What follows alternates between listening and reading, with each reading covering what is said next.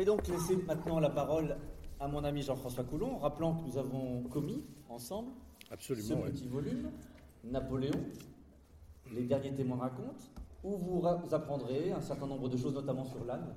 C'est dans ses souvenirs, justement, que Napoléon dicte à Sainte-Hélène, auprès de ces fameux quatre évangélistes, qui étaient Lascaz, Bertrand, dont nous parlerons demain, Montolon et Gourgaud. Donc l'âne, on va en parler, enfin on en a parlé tout à l'heure. Nous allons évoquer euh, ici maintenant, avec Jean-François, un autre grand personnage que je lui laisse le soin de nous faire découvrir. Et si vous le souhaitez, bien entendu, quelques ouvrages seront à votre disposition à l'issue de ces conférences. Jean-François, je crois que tu vas nous faire découvrir un personnage haut en couleur, hors du commun, Oh, combien dont la carrière, eh bien, je crois, nous ressemble un petit peu. Il savait manier toutes sortes, toutes, toutes sortes, sortes, oui, d'éléments. les sabres, l'épée, tout ça. Mais il a, on, on va le voir plus tard. euh, on ira en Suède aussi avec lui. Ah, mais, à la fin, à la fin de ce que je vais vous raconter, c'est un personnage que vous ne connaissez pas, qui s'appelle Louis-François le Jeune. C'est un type épatant. C'est un type épatant. et C'est un type magnifique. On a un portrait de lui jeune par Guérin quand il est à l'état-major de Berthier. Vous voyez, c'est un type absolument splendide. Louis-François le Jeune, euh, il est à nul autre pareil. Pourquoi? Parce qu'il manie le sabre, le pinceau, la plume avec un égal bonheur. Il manie ça en virtuose, il faut le dire. Et son terrain de jeu, son terrain de prédilection, c'est la guerre. Vingt ans durant, il va combattre et peindre. Aide de camp infatigable, officier du génie hors pair, officier de reconnaissance avec un coup d'œil d'aigle. Son dossier militaire, le dossier militaire du général Lejeune, c'est 300 pages à Vincennes, c'est 17 campagnes, 12 coups d'éclat, 11 blessures. Ça calme. Et dans ces malles, bien sûr, des milliers de dessins pris sur le vif. Parce que de Moscou à Cadix, notre homme va parcourir l'Europe à bride abattue, sabre côté, et surtout, surtout son carnet de croquis dans sa sabretache. Il a signé 14 tableaux de, bataille qui vont, euh, comment on pourrait dire, illustrer l'épopée. Sur la toile, c'est le spectacle de la guerre. La description l'emporte sur l'allégorie. Il peint ce qu'il voit et il peint en reporter. C'est en fait un peu le premier reporter de guerre de l'histoire, en tout cas le premier reporter de guerre de Napoléon. À l'époque, c'est une, une révolution, parce que ces compositions sentent la poudre, résonnent du, fracas, du bruit des canons. On y entend le, le cri des soldats qui montent à l'assaut, le cliquetis des sabres, euh, les râles des blessés, les hélissements sauvages des chevaux. Tout est mouvement, énergie, couleur, lumière. On y voit des anonymes accomplir des actions d'éclat, se surpasser. Le peintre raconte l'histoire avec un grand H. Et ça nous saute aux yeux. Les peintures de Lejeune sont d'autant plus éclatantes de vie que, bien sûr, la mort à- moissonne pardon, à foisson. Au combat, on le sait tous, l'homme se révèle. Le courage n'est pas autre chose que dominer sa peur. Impossible de tricher face à la mort, mais plus on la frôle, plus on se sent vivant. C'est ce qui se dégage aussi de des tableaux de Lejeune. Terriblement vivant même. Dans le chaudron de la guerre bat le cœur de la condition humaine, la barbarie et l'horreur. Il côtoie l'humanité et la générosité. Une danse enivrante, macabre souvent, pas étonnant alors que les récits fondateurs des civilisations soient des fables guerrières. Ses contemporains ne s'y sont pas trompés. Les tableaux de Lejeune fascinent les hommes de l'art, les militaires, qui y voient la, la vérité de l'action, l'action mise à nu. Le public lui aussi est saisi. Pourquoi? Parce qu'on lui narre, on lui explique la bataille en lui livrant les secrets de la victoire. J'ai vu les ouvrages du citoyen Lejeune, officier du génie, et j'atteste avoir peu rencontré des dispositions aussi prononcées. Il m'a fait voir des compositions de bataille que je voudrais avoir faites. Il a le bonheur inappréciable d'en avoir été le témoin. Il doit par conséquent mettre une vérité qui échappait à tout autre. Ce billet a le mérite de donner le ton. Il a été écrit sous le, consulat et il est, signé, il est signé de David, le grand peintre David, l'auteur du Sacre et de tant d'autres tableaux. Et le jeune a conservé ce billet euh, tout au long de sa vie. Il était dans son portefeuille, il ne l'a jamais quitté. Alors au Salon du Louvre de 1801, il expose la bataille de Marengo, gagnée par Bonaparte l'année précédente, une victoire qui permit, comme vous le savez, de tenir l'Europe en joue. Ce diable de Lejeune dira en substance le futur empereur des Français. Ses bulletins en images parlent mieux que les miens. Napoléon était un petit peu jaloux du succès de, de, la toile de Lejeune. Et le succès de cette toile est à l'origine d'un cycle de tableaux de bataille que Lejeune va, va peindre.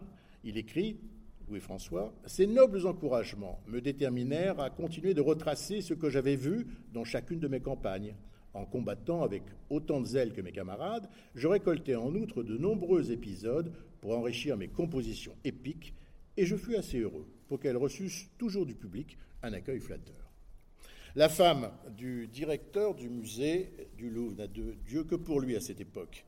Il écrit, elle écrit, il a 25 ans et il est beau comme un dieu. Et là, le cri vient du cœur.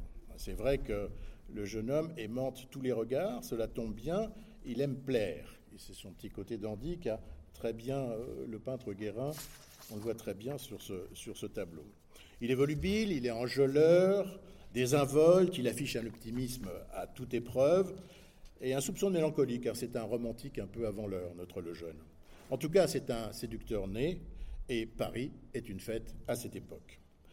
Le jeune y voit le jour à Strasbourg le 3 février 1775, où Louis XVI règne alors depuis quelques mois. C'est l'aîné de six enfants. Il grandit à Versailles dans une famille qui, ma foi, a le goût de l'art. Le 3 mars 1789, il entre à l'Académie royale de peinture et de sculpture dans la classe du peintre Pierre-Henri de Valenciennes, un maître, son maître. Le 14 juillet, bien sûr, la Bastille tombe. Le 4 août, les privilèges sont abolis. Bientôt, la patrie est en danger. Le 1er juillet 1792, Louis-François s'engage dans la Compagnie des Arts. Ça ne s'invente pas. C'est le don de cette compagnie. En septembre, il voit le feu à la bataille de Valmy. Il a 17 ans, des épaulettes de sous-lieutenant, et il sert à l'époque dans l'artillerie. L'aventure, il le sent, est à la pointe du sabre et du crayon. Il a la vie devant lui. C'est un jeune homme avec de l'instruction, c'est un atout non négligeable en ces temps, comment dire, euh, un petit peu troublés. Le voilà, aide de camp du général Jacob, c'est un ancien maître cordonnier, le général Jacob, un brave type, mais qui sait à peine signer ses ordres. Il ne sait pas lire ni écrire. Mais c'est dans le génie, son arme de prédilection, que le jeune fait la campagne de Hollande et du Rhin. Et le génie, comme tout le monde le sait, c'est une arme savante spécialisé dans la défense et l'attaque des places fortes. Mais c'est aussi une spécialité pour le transport des troupes et du matériel. C'est une arme qui va être essentielle pour Napoléon, qui gagne, comme on le sait tous, ses batailles, en tout cas c'est ce qu'il disait, avec les jambes de ses soldats. Pour bien maîtriser le sujet, le jeune est envoyé à l'école du génie de Metz. Il est diplômé et il s'aperçoit vite que tactique et intendance le laissent sur sa faim. Il rêve d'aventure, alors un homme va exaucer son rêve.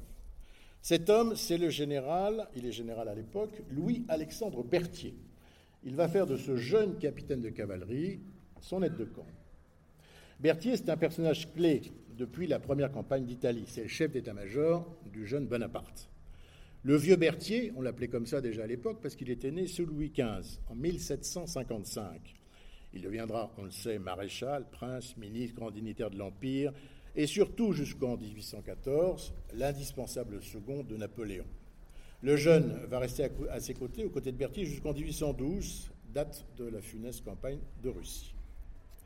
Pour être officier d'état-major, écrit le maréchal de Saxe, je parle sous votre contrôle, cher ami, pour être officier d'état-major, il faut être intelligent, brave et avoir une bonne santé. Et il aurait pu ajouter avoir une chance insolente et ne compter que sur soi. C'est un peu un portrait euh, en creux de Louis-François qui très vite se rend indispensable à Berthier.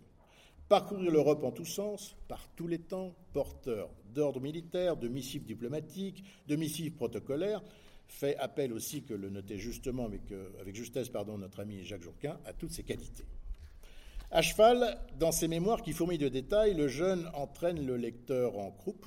Ce sont des chevauchés qui défient l'entendement. Juste un exemple. En 1808, il est en Espagne, à Burgos. Napoléon le rappelle auprès de lui à Bayonne. 110 lieues en 23 heures, précise-t-il dans ses carnets. 110 lieues, ça fait quand même 440 km à cheval. Il se repose à peine et le voilà galopant vers le nord de l'Europe. Sa mission, c'est d'annoncer à Bernadotte, justement, que son beau-frère, José Bonaparte, est devenu roi d'Espagne.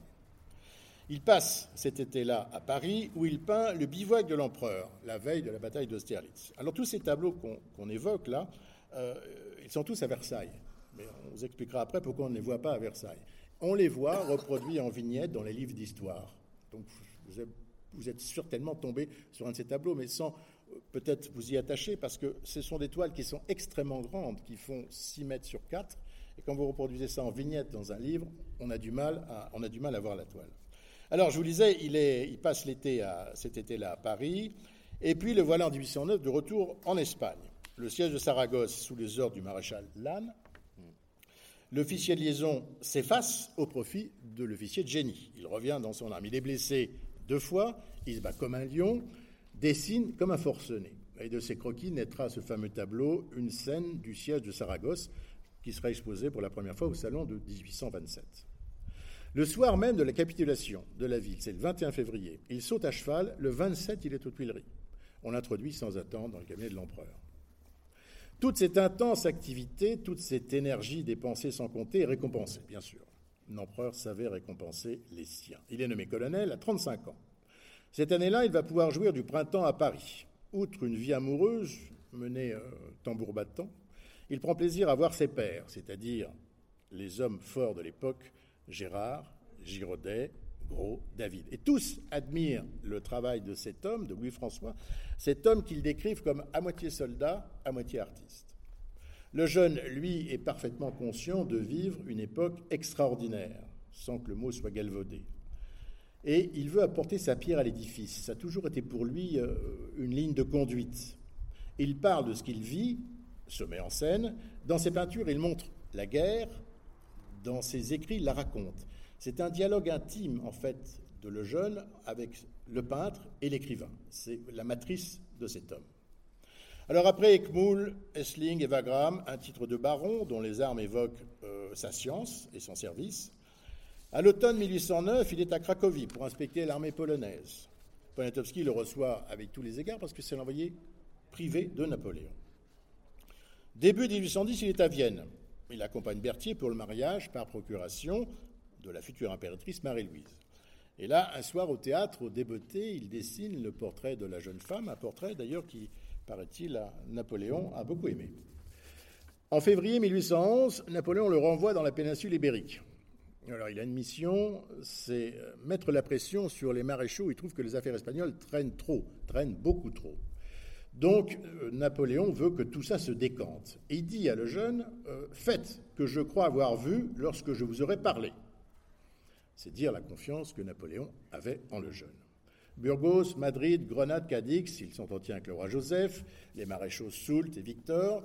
Mais sur le chemin du retour, entre Tolède et Madrid, il tombe entre les griffes des guerrilleros du cruel El Médico. C'est comme ça qu'il se faisait appeler.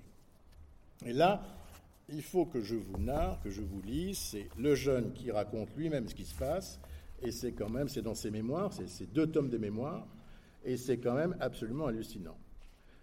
J'écartais ses lances de mon sabre, donc il est attaqué par les guerriers d'El Médico, on est d'accord, sans pouvoir atteindre aucun de ses assassins. Il ne restait plus près de moi que trois ou quatre dragons qui combattaient comme des lions. Cependant, nous percions déjà les rangs ennemis et nous allions échapper en rejoignant l'infanterie lorsque, pour nous en ôter les moyens, ils dirigèrent toutes leurs balles sur nos chevaux en nous criant Entrenga, entrenga, rendez-vous. Mon cheval très vigoureux tomba le dernier. Il avait déjà fait plus de 30 soubresauts en recevant autant de coups de feu lorsqu'enfin, criblé de blessures et devenu insensible aux éperons, il roula par terre, mort, sous les pieds des chevaux qui m'entouraient. Je pus cependant me relever dans cette foule où je me faisais jour encore à coups de sabre, lorsqu'un coup de lance frappé par derrière, comme pour m'assommer, atteignit ma main droite et l'ouvrit en la paralysant par la douleur. Mon sabre tomba, j'étais désarmé. Cette bande d'hommes, affamés de carnage et de butin, se rua sur moi pour m'arracher mes vêtements. En quatre secondes, j'étais nu, des pieds à la tête, et très heureusement sans aucune blessure que de faibles coups de lance. Aussitôt, ceux qui n'avaient pas les mains embarrassées de mes dépouilles avancèrent leurs fusils par-dessus l'épaule des autres et tirèrent en s'appuyant le canon sur ma poitrine. Je leur tendais la poitrine, large et bien effacée, n'ayant plus d'autre espoir que d'être tué au premier coup, sans avoir à souffrir une affreuse agonie. Mais sept ou huit amorces brûlèrent sans que les coups ne partissent. Dans leur rage de m'avoir manqué, quatre de ces brigands, me menaçant d'en avoir bientôt fini avec moi, prirent des cartouches dans leur ceinture. Et après avoir mis de nouvelles amorces, ils appuyèrent avec colère leurs fusils sur mon cœur, que je présentais encore sans trembler. Ces amorces firent de nouveau long feu, et les coups ne partirent pas. Reconnaissant la protection divine dans cette circonstance extraordinaire, je saisis avec vigueur à deux mains un des canons de fusil qui frappait sur ma tête, et de la sorte, je parais plusieurs coups mortels qui m'auraient écrasé, car ils firent plier l'arme qui me garantissait. Ce violent combat me faisait remonter le sang au cœur, mes forces m'abandonnaient et j'allais succomber, lorsqu'un homme à cheval, portant quelques insignes d'officier, se fit faire place dans cette bagarre et me cria plusieurs fois du haut de sa monture euh, Qui êtes-vous? Test? Beaucoup trop préoccupé à parer les coups de crosse qui m'arrivaient de toutes parts, dont j'étais presque étourdi, je fus quelques instants sans lui répondre. Il fit cabrer son cheval pour m'approcher de plus près et répéta Qui êtes-vous? Je lui répondis Colonel. Ah, un colonel. Ne le tuez pas. Ces hommes étaient furieux de la résistance que je leur opposais, et il avait de la peine à se faire jour et à se faire obéir et à me sauver la vie. C'était Don Juan Padella, le chef de ces bandes surnommé El Médico. Voilà, et ça continue comme ça. Le type est d'un courage euh, absolument hallucinant. Bref, euh, on le retrouve ensuite. Euh, donc, il, il a été fait prisonnier. Il faut raconter la fin quand même. Il est donné aux Anglais. Les Anglais l'expédient en Angleterre. Il échappe de très peu au ponton. Il est officier quand même. Il est mis euh, dans une petite maison le long de la côte anglaise. Il s'échappe. Il vole une barque. Il s'échappe. Il rentre en France. Il arrive aux Tuileries. Le jeune, c'est ça. Il revoit Napoléon, pardon, pas aux Tuileries, mais à Saint-Cloud, cinq mois après avoir quitté euh, l'empereur. Alors, rapport militaire, récit d'aventure, bien entendu. L'empereur est tout oui, il est très concentré parce que les aventures de Lejeune le, le, divertissaient. Mais en fait, à cette époque, il a déjà la tête ailleurs parce que la Russie se profile. Donc les affaires espagnoles passent vraiment au second plan. Il est promu général euh, lors de la campagne de Russie, notre ami Lejeune, et il se retrouve chef d'état-major de Davout. Alors ça, c'est un poste qu'il apprécie, euh, euh, mais vraiment pas du tout. Il aime qu'une chose, c'est être au service direct de l'empereur. Il aime les, les, grandes cavalcades, il aime parcourir le feu, il aime... Euh, et l'empereur, à qui il voue, il faut quand même, mais vous l'avez compris, il voue une admiration sans faille. Alors il parvient à se faire remplacer à son poste, parce qu'il est las d'attendre un successeur qu'on lui a promis. Il décide de rentrer en France. Alors c'est une initiative qui lui vaudra quand même, quand il arrive en France, 15 jours de prison. Napoléon le fait foutre au trou pendant 15 jours. On pourrait dire que qui aime bien châtie bien. En 1813, il est toujours chef d'état-major et il sert sous les ordres du maréchal Oudinot. Il est blessé à Leipzig, il est évacué vers Mayence. Son état de santé lui permet d'être admis à la retraite. Alors, terminé les cavalcades, fini les charges héroïques, ce mélange admirable de danger et de plaisir, la phrase est de Stendhal. Peut se demander si le jeune n'était pas un peu là de la guerre, peut-être. Étonné d'être toujours en vie, sûrement. Son attrait pour l'aventure s'est-il émoussé On peut le croire. En plus, toutes ces années lui ont coûté fort cher. Parce qu'il ne compte plus le nombre d'équipages, le nombre de fois où il a perdu tous ses équipages. Usé, Louis-François, certes non. Il va enfin avoir le temps de se consacrer plus vigoureusement à l'autre grande passion de sa vie, la peinture. Mais l'envie de remonter en selle va bientôt le démanger. Alors la restauration lui permet de reprendre du service dans le corps d'état-major, mais il fait de la figuration. Il ronge. Louis-Philippe lui offrira plus tard un commandement territorial dans le sud-ouest, c'est déjà un petit peu mieux. En 1837, il devra se résoudre vraiment à tourner la page. Cette fois-ci, s'il rentre dans la réserve, c'est terminé. Alors, quelle va être la dernière aventure euh, de la vie de Louis-François le Jeune? Ben, eh C'est très simple, c'est le mariage. Le 5 mai 1821, Napoléon meurt à Sainte-Hélène, et le 8 septembre, il épouse Marie-Louise Adèle Aimable Clary. Alors, qui est cette jeune femme? On parlait tout à l'heure de Bernadotte. Eh bien, euh, c'est la nièce par alliance de Bernadotte, puisque c'est la nièce de sa femme. Donc, tout se, rejoint. Il a 45 ans, euh, elle en a 21, et elle est belle comme le jour. Donc, de cette union va naître un fils Edgar, qui sera le deuxième baron le Jeune. Il s'installe à Toulouse, où il vit en notable, il prend la direction de l'école des beaux-arts, et en 1841, il accepte de devenir maire de Toulouse. Euh, l'espace de quelques mois, le temps de rétablir, dit-il dans ses mémoires, l'ordre et la tranquillité dans la ville. Il y meurt le 26 février 1848, il a 73 ans, et il repose au Père-Lachaise à Paris. Alors, jamais le jeune n'a voulu vendre une de ses peintures la peinture qu'il a faite de la bataille des pyramides, euh, qui plaisait beaucoup à son chef, à Berthier, il lui a prêté. Berthier voulait lui acheter une, somme absolument considérable, il a toujours refusé. Et quand Berthier est mort, dans de drôles de circonstances, comme vous le savez, il a été à Grosbois récupérer le tableau. Donc il n'a jamais voulu vendre, parce que son œuvre, il la voyait comme un tout, et comme des documents destinés finalement à éclairer l'histoire de, l'histoire de la nation, de contribuer à la grandeur de la France. Seul donc un musée pouvait lui servir d'écran, et c'est son fils qui va devenir écuyer de Napoléon III qui va exécuter le vœu de son père, puisqu'en 1861, l'État lui achète l'ensemble des toiles de bataille pour 100 000 francs or, et depuis elles sont au château de Versailles. Mais on a un peu de mal à les voir parce qu'elles sont dans les combles, puisque Versailles n'ayant pas assez de personnel. Il y a eu, euh, depuis la mort de Lejeune, 1848, une exposition en France de ces, peintures. C'était il y a une quinzaine d'années, je crois, entre oui, 10 ans à Versailles, et c'est tout. Il n'y a jamais eu un livre sur la peinture de Lejeune, jusqu'au jour où, euh, où nous intervenons avec, euh, avec David, parce que le livre, voilà, vous en avez la couverture en exclusivité, et ça sortira au mois d'octobre. Et c'est le premier livre au monde sur la peinture de Lejeune. Là, vous voyez euh, le jeune lorsqu'il est dénudé par les guerrilleros espagnols, parce qu'il s'est toujours mis en scène, le jeune, il aimait beaucoup ça. Et ça fait partie d'un des, rares personnes qui peuvent dire quel roman que ma vie. Voilà.